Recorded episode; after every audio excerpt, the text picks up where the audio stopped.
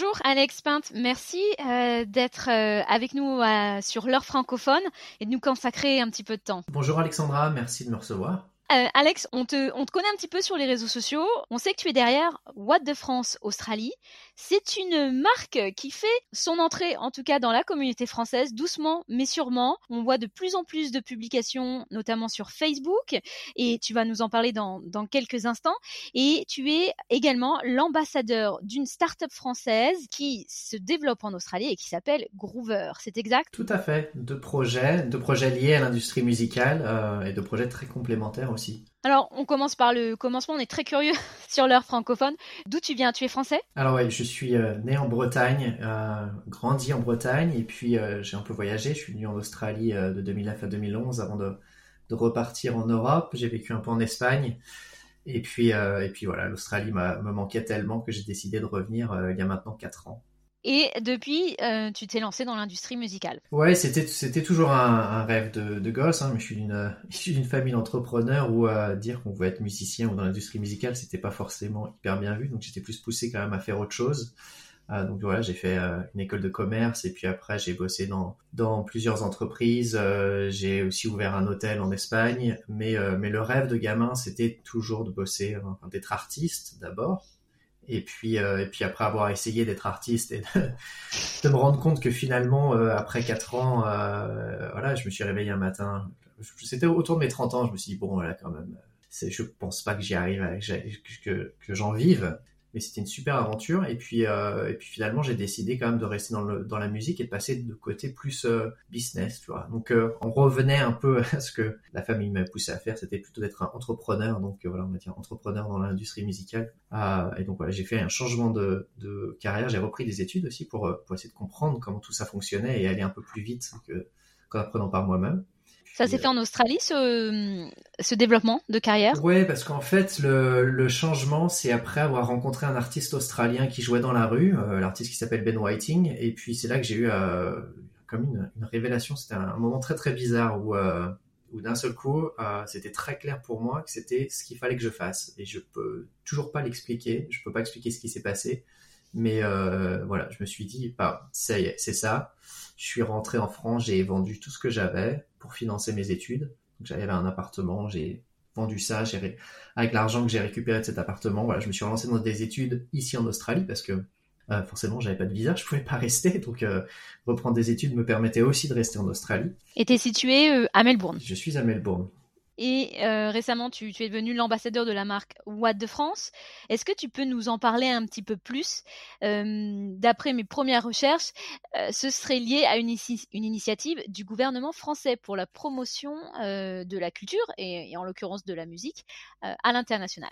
Ouais, c'est un, peu plus complexe que ça. En fait, donc en France, on a ce qu'on appelle le bureau export et ça, ça existe dans d'autres pays aussi. Ce sont des organisations qui sont là pour aider les artistes à s'exporter international. Donc en France, ça s'appelle le Bureau Export, et en Australie, ça s'appelle Sound Australia, et puis d'autres pays ont des, bureaux comme ça. Et donc euh, le Bureau Export, euh, leur rôle, c'est plutôt de la connexion euh, de professionnels de l'industrie. Et pour faire la promotion au grand public, en fait, ils ont décidé de créer cette marque à de France, qui est une marque de recommandation du coup musicale, de musique made in France. Donc on parle bien de musique made in France, ça veut dire que c'est pas seulement des artistes qui sont français, c'est aussi des artistes qui peuvent être étrangers, mais signés dans des labels ou dans des structures françaises et du coup vont bénéficier aussi de nos aides. D'accord, donc on n'est pas obligé non plus de chanter en français. Non, et d'ailleurs on a beaucoup, euh, surtout pour l'Australie, je fais aussi le choix de, de choisir des, des groupes qui vont s'adapter un peu plus au marché local, donc c'est surtout du chant en anglais. On a aussi des groupes australiens qui rentrent, euh, qui rentrent dans le, le cadre de, enfin, des aides Bureau Expo, des aides One de France. Quoi. Parce qu'ils sont actuellement en France Parce qu'ils sont signés dans des labels français ou euh, ont des tourneurs français. Alors tu parles d'une aide à l'export pour euh, ces artistes. Concrètement, comment ça se matérialise? Alors, il peut y avoir des aides sur les euh, billets d'avion, il y, a, euh, il y a des aides sur la promotion, il y a des dossiers à remplir, hein, il y a pas mal de critères qui sont définis, oui, et c'est très très encadré parce qu'il faut quand même que ça rentre dans une logique de développement international qui, qui, fait sens pour l'artiste, c'est pas ouvert à tout le monde. C'est qu'on mm. se dit pas d'un seul coup, euh, un artiste français va pas se dire tiens j'ai envie d'aller euh, développer même les US, juste comme ça. C'est que vraiment, il faut qu'il y ait une logique derrière. Donc si je comprends bien, What de France est décliné dans d'autres pays. Pour l'Australie, derrière, c'est toi. Et concrètement, quelle est ta mission ici? Alors ma mission c'est de tout faire pour euh, faire la promotion de la musique made in France, donc euh, trouver des partenaires, des relais pour qu'on fasse connaître euh, de la musique, pour qu'on ait aussi plus de musique, essayer de passer sur des radios australiennes, dans des médias australiens, hein, parce que voilà l'Australie c'est loin, c'est des territoires que les artistes ça, leur, ça les fait rêver, mais ils savent pas comment l'approcher, donc je suis là aussi un peu pour faciliter ça. Et le, but, en fait, c'est qu'une fois que la marque Voix de France est bien ancrée, ça nous serve de moyen de communication pour les, pour les mettre en avant quand ils viennent faire des tournées. Alors, ça va pas être d'actualité, probablement même pas pour l'année prochaine, mais euh, c'est que voilà, on soit un relais, euh, et quand à chaque fois qu'on a un artiste français, on va faire de la com pour eux, pour les aider à, vendre des, billets, et puis à, ce que les gens sachent qu'ils sont, euh, sont ici. Il y a un gros travail marketing pour faire connaître, d'une part, cette marque, mais tous les artistes que tu essayes de promouvoir. Est-ce que c'est facile de pénétrer l'industrie musicale en Australie? Et est-ce que les musiques Made in France, pas forcément en français, on l'a bien compris, plaisent aux radios, en tout cas locales? C'est extrêmement compliqué, effectivement, surtout en ce moment où en fait chaque pays est en train de protéger un peu son industrie locale. Euh, c'est le cas en France aussi. Hein. On, protège la scène française parce que, étant donné la situation, euh, il faut il faut protéger nos artistes français. Donc ici c'est pareil, on protège les artistes australiens, euh, mais il reste il reste pas moins qu'il y a en fait la, musique euh, n'a pas pas de frontières. Si les gens aiment écouter euh, quelque chose, peu importe le pays d'origine. En fait, on veut donner une chance aux gens de pouvoir déjà entendre ces, ces morceaux. Et déjà, rien que ça, c'est très très très compliqué parce qu'il y a tellement de nouvelles chansons tous les jours, il y a tellement saturation de musique et saturation de plein d'autres choses que voilà, on en fait tout pour que ce soit nos artistes français qui soient mis en avant et que les gens puissent au moins écouter. Selon toi, pour être euh, pour être entendu en Australie, quand on est un artiste étranger, en l'occurrence français, est-ce qu'il faut nécessairement chanter en anglais? Non, pas nécessairement, mais euh, c'est vrai que depuis que j'ai commencé cette mission, à chaque fois que je discute avec des médias australiens ou, quand, on veut faire des partenariats, ils me demandent mais euh, qu'est-ce que tu mets en avant? Ils chantent en quelle langue? Et, euh, et, si c'est français, c'est quasiment directement non. Donc ça, c'est aussi la réalité, la réalité. Il y a quand même très très très peu d'artistes français chantant français qui ont euh, réussi quelque chose en Australie. Il y a eu euh, Camille qui avait fait un carton. Bizarrement, nos deux industries françaises, industrie musicale française et industrie musicale australienne, ne discutent pas euh, beaucoup entre elles. Et par exemple, aujourd'hui, je discutais avec un label australien qui a un artiste, avec un manager australien qui a un artiste signé en France dans un label français et qui, confirmait ça. Il dit c'est dingue parce que vraiment les deux les deux industries ne se parlent pas et on a du mal à faire des connexions. Donc voilà, je suis là aussi un peu pour ça. Et ça s'explique. Euh... Ben, alors la, la, première chose, c'est que le marché français, il est quand même euh, assez euh, assez compliqué à, pénétrer aussi parce qu'on est, si on regarde les charts français, voilà, on est que sur de la musique vraiment chantée en français. On est sur de l'urbain en ce moment, et donc on regarde ça, ça fait peur. Ça fait peur à beaucoup d'Australiens qui disent, ben, en fait, les charts français ne correspondent à aucun autre chart en Europe. Si on souvent comparer les UK, l'Allemagne on va retrouver à peu près les, genres similaires. Et puis regarde la France, et en fait, on est complètement à côté. Et puis la France euh, bah, travaille beaucoup aussi. On est vraiment un peu centré sur nous-mêmes. Il y a beaucoup de groupes français, on se dit, c'est pas, pas possible que ce soit pas encore parti à l'international, des choses comme ça. Alors, on a du mal, je trouve qu'on a quand même un peu du mal à s'ouvrir. Ce sont des problématiques qu'on retrouve dans les autres pays anglophones ou c'est propre à l'Australie? C'est assez compliqué pour les artistes français. De... Enfin, les artistes français ne pensent pas s'exporter assez rapidement. Ça, c'est plus la problématique. Mm-hmm. Ce qui ne va pas être la, la, réalité ici des Australiens. Les Australiens vont s'exporter beaucoup plus vite.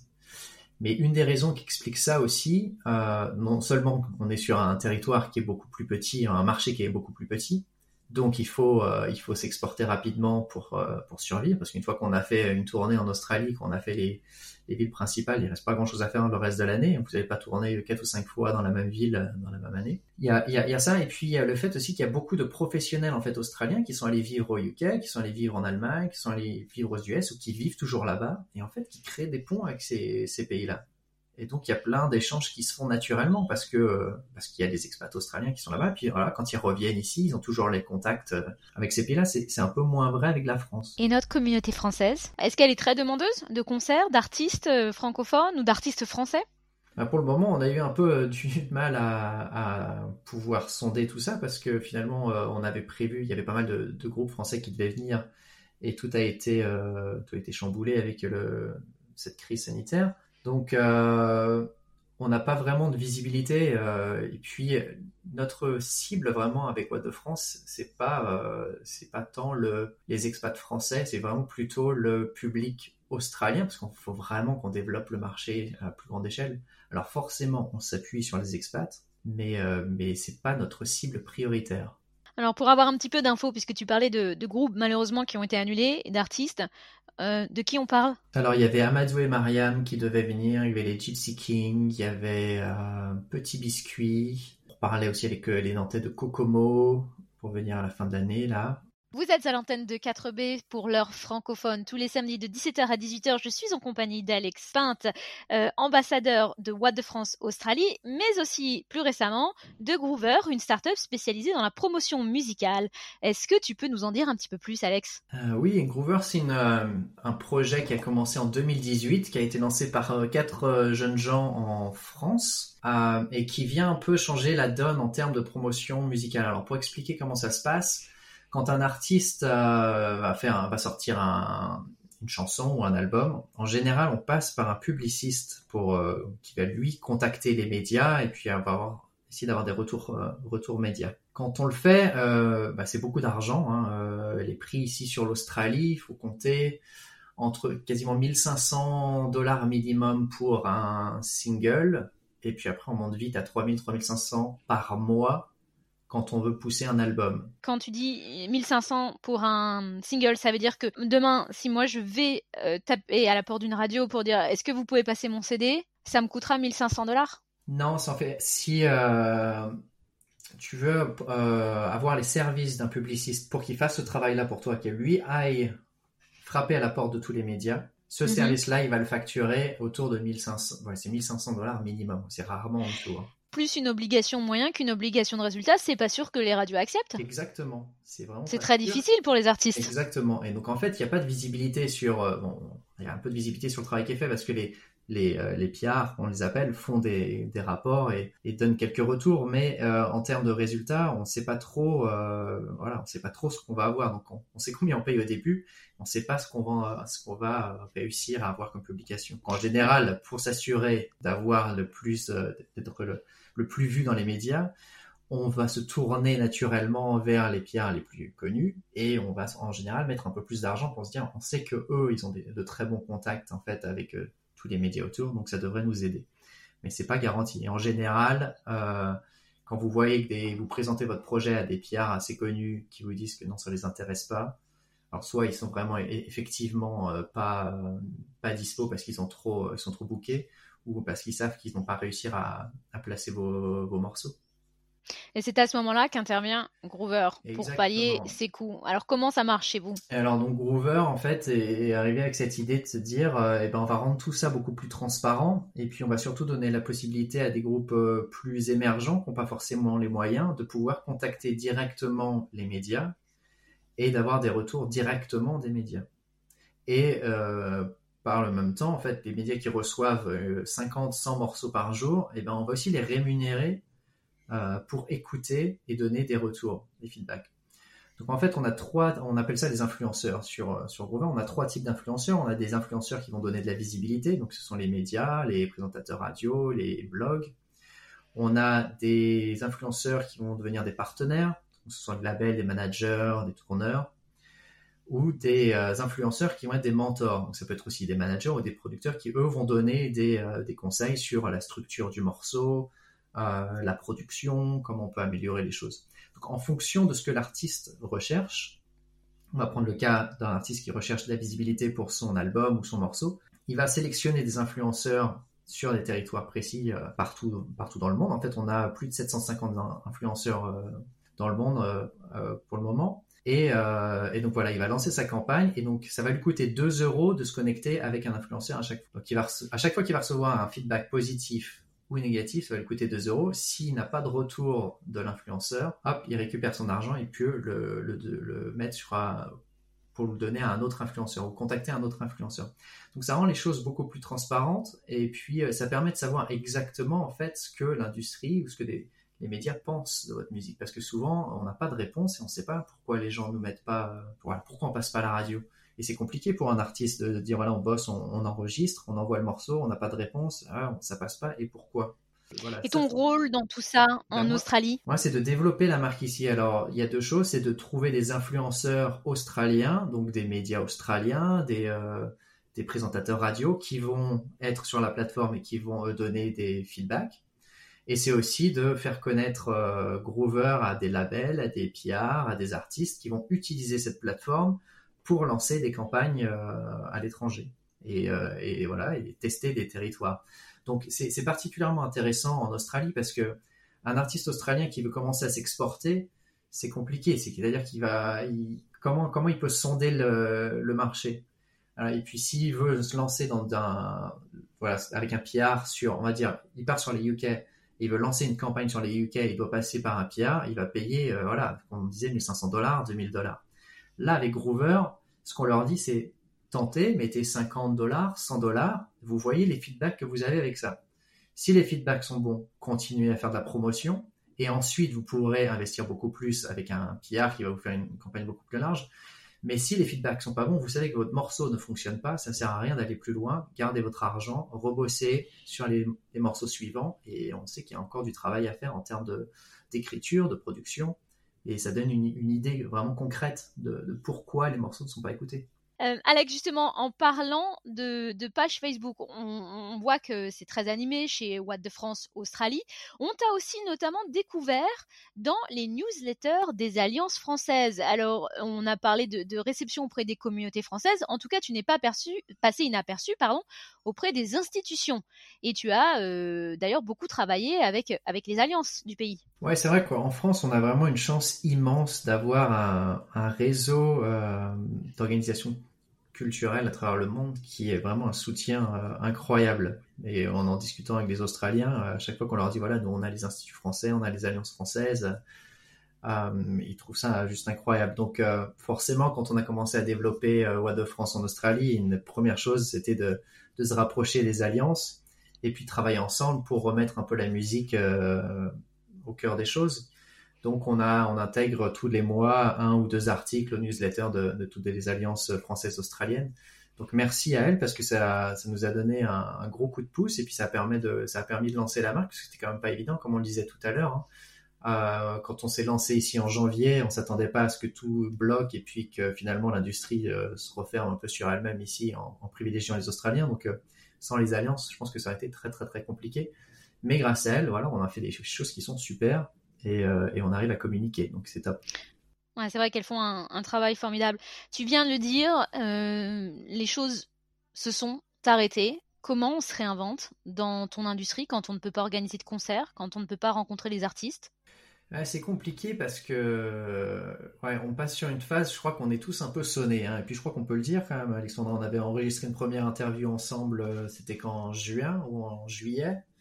C'est exact. C'est, je me rappelle plus très bien. Et quelques jours après, je t'avais dit non, ne passe pas cette interview parce que parce que voilà, j'étais, moi, j'étais aussi complètement sonné. On, ne savait pas du tout ce qui allait se passer. On savait plus du tout où on en était. Moi, je savais pas du tout où j'en étais. Je rappelle aux auditeurs que tu vis à Melbourne et donc euh, depuis le début de la crise, tu es bloqué chez toi. C'est ça, tout à fait, ouais. Et puis quand on s'est dit que ça rouvre, on s'est dit, voilà, moi je prévoyais des événements euh, déjà sur euh, la fin de cette année quand on travaille, euh, moi ça fait quatre ans que je me bats pour faire ma place dans l'industrie musicale australienne, que, je travaille dur, que j'ai aussi travaillé, que j'ai eu des jobs à côté pour financer les projets dans la musique, que vous mettez tout ce que vous avez sur la table pour, euh, pour organiser des choses euh, et que d'un seul coup on dit ben non ça va pas être possible, qu'on repousse à 2021 et que finalement on dit ben non même 2021 ça risque de pas être possible, on prend quand même un gros coup sur la tête parce que voilà c'est on a travaillé dur pour ça. Donc une fois le, moment où on est sonné passe, euh, bah voilà, moi je me suis lancé dans l'aventure euh, Groover. Hein, on en discutait depuis longtemps avec Groover, mais c'était au moment du, reconfinement ici à Melbourne. J'ai dit bon là, il faut qu'on se lance là-dedans parce que sinon, euh, moi je vais rien avoir à faire. si j'ai plus de live, voilà, qu'est-ce que je vais faire? Donc on moi je réfléchissais à, à ça, il y a eu ça, et puis là, bah, avec Boîte de France, il y a plein, plein, plein d'autres idées aussi qu'on essaye de mettre en, en place, mais ah, c'est vraiment pas évident. Hein. Euh, dire où on en est, euh, là je viens d'être au téléphone avec euh, la Nouvelle-Calédonie, pareil, qui sont complètement coincés. Il n'y a aucun artiste qui peut rentrer sur le territoire avant, je crois, on me parlait même de septembre 2021 pour eux. Donc voilà, quand on vit du live, quand on vit des spectacles, bah, c'est pas facile. Alors se réinventer, on essaye tous, on essaie tous de trouver des, solutions. Il y a eu live stream, il y a eu, euh, il y a des startups qui sont créées autour de ça. Mais, globalement, on est quand même, euh, on est quand même un peu bête, c'est un peu à l'arrêt là. Et je me souviens qu'au mois de juin, tu as essayé de, faire des conférences euh, sur Zoom qui ont été plutôt pas mal. On a eu l'occasion d'avoir Ben l'oncle Sol, en tout cas sur son retour avec son, son dernier album. C'était très intéressant. D'ailleurs, est-ce qu'il va bien?